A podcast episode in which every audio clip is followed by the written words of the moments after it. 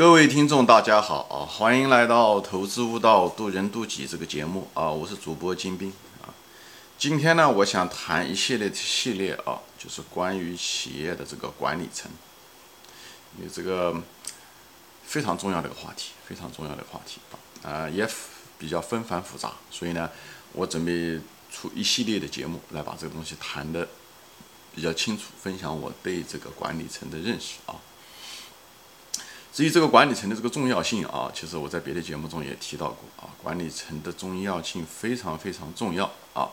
呃，人们曾经曾经问这个巴菲特你怎么样的选股啊？巴菲特就说，呃，这选股票的时候，他就是说一个这个公司要有好的生意特性，对吧？说白了就是好的生意。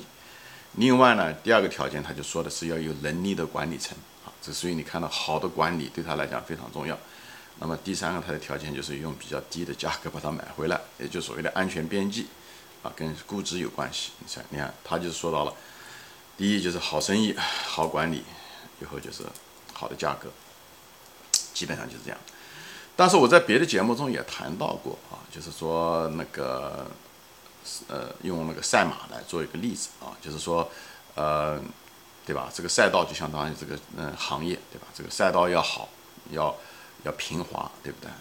以后竞争不要太大，呃，远景比较高。还有就赛马，对吧？赛马就马种要好，这个这个企业就是说这个企业企业有好的护城河，以后呢就是这个管理层就相当于这个骑士，就是骑在马上的这个骑士，就是管理层。呃，你有兴趣你可以翻翻这个节目啊。当时的我的结论是，这个行业比公司重要。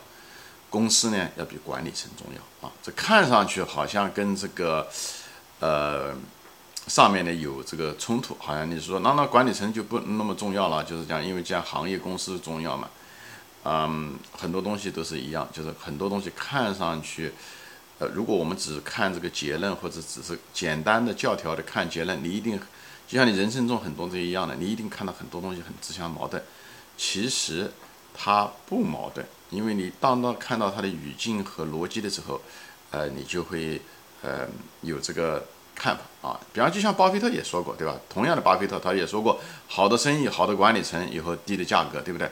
那同样，巴菲特也说过同样一句话，他说的什么呢？就是像，呃，当然也是彼得林奇说的，他借他的话说的，他讲就是，他们人家问他什么是好公司，他最好的公司就是傻瓜都可以管理的，傻瓜都可以管理。他的那这句话你听的好像就是管理层又不重要了。那前面又说重要了，所以你听上去也是自相矛盾，是不是？其实不矛盾啊。我你如果对这个东西有困惑的话，对自相矛盾也是困惑，你可以看我另另外一个节目，就是关于自相矛盾啊。它实际上说的是一个语境，它说的是其实是什么意思呢？其实绝大多数的公司啊，都是跑道也不怎么样，那个马也不怎么样，所以对管理层就要求就很高，懂吗？他这样，你如果选那个公司，如果这个跑道也很好，公司也很好，这样的少，特别少，像茅台啊，对不对？嗯，像那个高，就是茅台，对不对？它就是呃跑道好的那高端嗯白酒行业，以后呢，它茅台它又有那么好的品牌，所以对它对管理层要求就那么不是那么高，所以管理层老是换来换去，哪怕管理层出了事情，茅台价格也不跌，就是个原因，好吧？但是这类的公司极少，明白我的意思吗？但是。绝大多数的公司，前面讲了，就是行业和公司都不行，所以这时候拼的是什么？就拼的是管理层，因为商业的本质啊，就像李杰先生说的一样的，商业的本质就是竞争，在大多数情况下就是竞争，说白了就是骑手之间的竞争，马马又不怎么样，跑道又不怎么样，那就靠完全是靠骑手来控制骑手的技术，明白吗？所以这个地方讲的是，他们是一个意思，只是不同的场景、不同的情况。所以呢，你听这些原则的时候，不要照着套，不要避免这种那种教条主义，好吧？嗯，怎么说呢？每一个伟大的企业，每一个伟大的企业家，他不一定能够造就一个伟大的企业，啊，不一定能造就。所以在美国，有的时候啊，一家公司做的很烂，以后就是。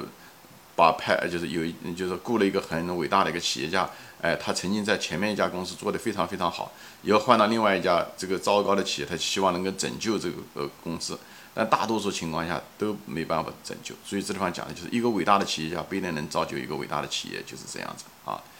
嗯，巴菲特也说过啊，当一个当一个糟糕的企业跟一个企业家嗯在一起的时候，那么这个最后的时候名声坏掉的是这个企业家，好吧？但是但是一个伟大的企业背后一定有一个伟大的企业家，这是个必要条件。这个结论非常非常重要。你看任何一个伟大的企业，它背后一定是个伟大的企业家，这是个必要条件。就这句话反过来说是什么意思啊？就大家有点耐心，反过来的意思，你要如果对必要条件，如果懂的话，你不懂，你可以我前面有节目谈到过什么叫必要条件啊？就是有之未必然，无之必不然，就这个意思。一个伟大的企业家是这个企业的必要条件，它不是充分条件，有了它不一定行，但它没有一定不行。是意思是什么意思？一个伟大的企业，OK，一定有个好的企业家。说白了，就如果这个企业没有好的企业家，从大概率除了茅台这种公司之外啊，呃，这种极少数的公司之外，一个企业没有一个好的一个管理层，这个企业一定不是个伟大的企业。也就是说白了，你就不应该选择这样的公司，就这个意思。这个结论非常重要，大家应该反复听这个东西。所以说白了，就是鉴别管理层，啊。它是个过滤器，就是在选股之中的一个过滤器。就这个为什么要讲管理层？就是选股，为了为的就是为了选股，对吧？选股是整个过程中是最重要的一件事情啊。在选股是，我前面别的节目中说过，选股是投资中最重要的事情啊。因为你只有把公司选对，你是那时候你再慢慢的在等啊，价格能不能便宜下来，你才需要耐心等待。所以做对的事就是选股。以后才再把事情做好，那就是选价格，对不对？等价格低的时候，熊市的时候，对不对？以后等到好的安全边际，你才能买回来啊，对不对？他如果一个公司，对不对？嗯，你你如果只是想买便宜，对不对啊？嗯，想安把找个安全边际，但如果这个公司很烂，那也不行，对不对？如果当时的时候你这个估值的时候啊，这公司公司的时候是一个亿，对不对？你嗯嗯，它价格只有五千万啊，你把它买下来了，你有百分之五十的安全边际。那第二年的时候，或者是几年以后，这公司因为它烂嘛，它没有好的管理层，以后它，对不对？最后第二年的时候变成了三千万，那这时候你还是安全边际吗？对不对？你花了五千呃五千万买的，对不对？所以这就很不划来。这时候，这个选股在这个整个公司中，在这个整个投资中是至关重要，是最重要的事情，是最重要的事情。所以管理层如果不好，这公司。一个把坏公司变得更坏，对不对？他代表他至少能不能把一个公司变好，因为他会被竞争一个不好的一个管理层，他会把这公司越搞越烂，或者是至少他没有把把公司提高，最后被自己的竞争对手迟早给吃掉，就是这个原因，好吧？所以这个地方讲管理层特非常重要，就在这个地方。所以在这个地方是呢，是就是一个过滤器，就研究管理层。研究了它是好的管理层不一定是好，但没有好的管理层的公司是一定完蛋。所以在这个地方，我下面的节目会说到了好的管理层的一些特点。OK，如果这些公司没有这些特点，如果是甚至它的特点跟这个好的管理层的这个正好反过来，那么你就知道这个你就有多长了个心眼，你就知道这个是个坏的管理层，那你就不买这样的公司，好吧？这是一个过滤器啊。一般的公司都很一般，他们没有前面说了，他没有好的行业。也没有那么好的那种，嗯，护城河，大多数公司都不行，都是靠竞争，好吧？特别是竞争性很强的行业啊，像零售业啊，对不对？嗯，这些行业，这时候的时候，加工业啊这些东西，对管理层要求就特别高，因为竞争性特别强嘛。也就是说，它的跑道和那个马大家都不行嘛。这时候的时候，对管理层的要求特别高，所以对这一类的企业。你对管理层的要求和分析，就是这就是你的投资的能力的最重要的体现。所以我特别在这地方强调管理层，特别是对这些行业高竞争性行业非常非常重要，好吧？所以就是，但遗憾的是，研究管理层这个话题又非常非常复杂，所以我得花很多题目说，因为行业不一样，它对于这个管理层的这个要求的能力也不一样。比方是新兴行业，它变化快，对不对？呃，而且老是在变，所以很多决定要做，所以对这个企业的一个策略，而且往往这些企业都很年轻，所以对这个企业的策管理层的这个策略的能力、决策的能力，还纠错的能力要求非常高。而那些传统行业可能就对，呃，那些东西它不需要，因为已经是传统行业，相对来讲比较稳定，所以对这些管理层的那种成本的控制。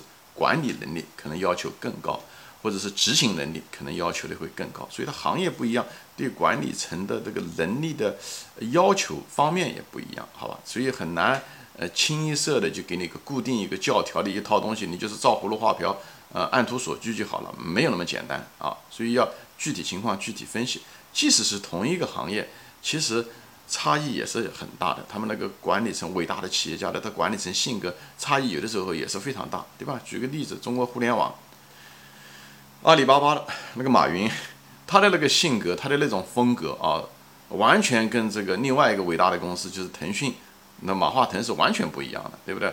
嗯，那么马化腾就是，对吧？马云就是很高调，对不对？以后谈远景，对不对？谈，嗯，这种企业的这个。以顾客为中心，以后，呃，一切就是看远景，他一个很大的一个远景，以后就朝那个方向奔就行了，他指明那个方向。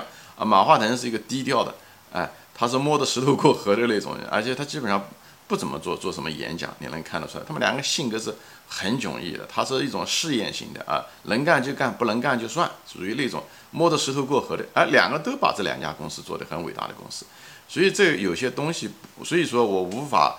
呃，提供一个呃具体的一个蓝本，就是说这样的公司怎么样？但是他们之间呢又有相通性，对不对？无论是呃阿里巴巴也好，还是那个腾讯也好，他们其实都是以顾客为中心，他们都非常在意。马化腾就像一个产品的经理一样，天天顾嗯注意这个顾客的体验，对不对？嗯嗯，马云也提出来的口号，对不对？就是让天底下中小企业赚钱更容易，为完全是为他们服务。他们他的核心也都是这，只是做事的方法、个人的性格不一样，好吧？所以我在这地方就打一个预防针，就是这个课题是挺复杂的，所以大家不要教条啊。所以在每一集的时候，我会说出来一些东西，有的时候你会听的好像一点前后是不是矛盾呢？对不对？那么这就是你大多数情况下的你认知。我前面已经举了马云和马化腾的例子，好吧？呃，所以呢，你看东西的时候不要看结论本身，不要过于注重结论本身，而看我每一集的时候说这些东西的逻辑，啊，还有它的语境，这样的话你就不会有困扰。当然了，你得要反复看，因为有些东西都需要反复看，以后你慢慢吸收，以后多独立思考，慢慢慢慢你就会有那种感觉，好吧？就是你就会不要那么教条，因为这些东西吧，就像一个学校里面，你是个工程师啊，你是个比方说是一个。呃，搞建筑的一个工程师，那他在建筑上课的时候，他教的很多的这种工程方面的一些规条啊、原则啊等等，都是很多规则和原条看上去都是有的时候甚至是相反的，对不对？比方说要求质量啊，对的。同时呢，他又说怎么样提高效率啊，本身这个东西他们规条都是有冲突的，就跟自然界是一样的，阴和阳一样的，他们一定有互相有制约的因素，这一点都不奇怪啊。就像固执跟。坚持一样的，对不对？很多东西，并不是这个东西是自相矛盾，是你认知上面有那个，这就是为什么有各种各样的规则。为什么？因为每一，比方说说你学的这些公民建的规则，但是每座桥做的都是不一样的，它的材料、它的结构、它的设计方法，很可能都是不一样的。它用的是完完全全两套，看上去规则都有相冲突的方法，因为每一座桥不一样，就像企业一样的，每个企业也不一样，千人千面。每个管理层也不一样，但是伟大的管理层，虽然他们有很多的表面上的异，但是却内部又有很多同。这就是我为什么我后面要试图想把这个话题讲清楚的原因。我会呃谈到就是各种投资家对管理的认识，还有各家伟大企业的管理层的一些方法。有我试图总结一些东西出来，让大家呢有一个粗粗的一种框架吧。以后对这个管理层有更深的理解，这样帮助你去选股，好吧？因为选股是投资中最重要的一件事情，好吧？好，今天就说到这里啊，谢谢大家收看，我们下次再见，欢迎转发。